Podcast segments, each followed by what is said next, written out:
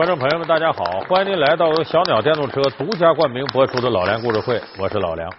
我们现在很多朋友到新华书店里去，说买本书吧，一看呢，这书架上非常多的都是成功学的书。哎，有的朋友到机场坐飞机一看，那书店里头也是，不是卖成功学的书呢，就是有一些关于励志方面的讲座。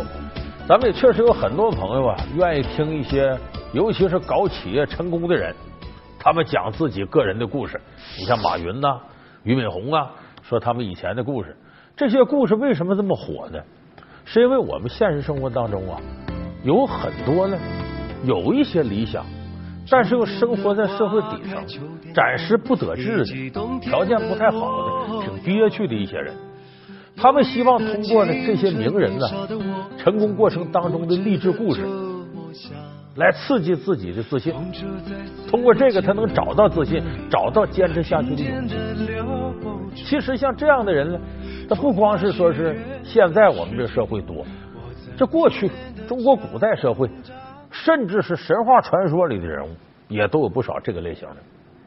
你比方说，今天我们要说这个《西游记》系列的故事里头，唐僧就是这样一个典型。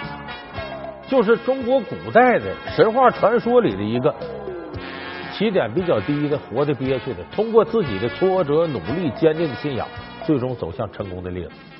那今天呢，咱们就结合我们眼下呀这些成功学的范例，咱说说唐僧是怎么由底层一点点走上来的。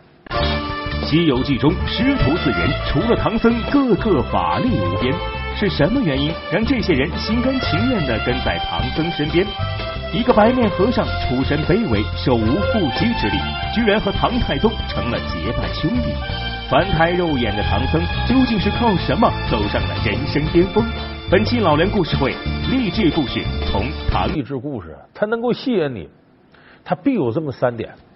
第一个呢，这个成功人物的出身不高，甚至比正常人还要低。为什么呢？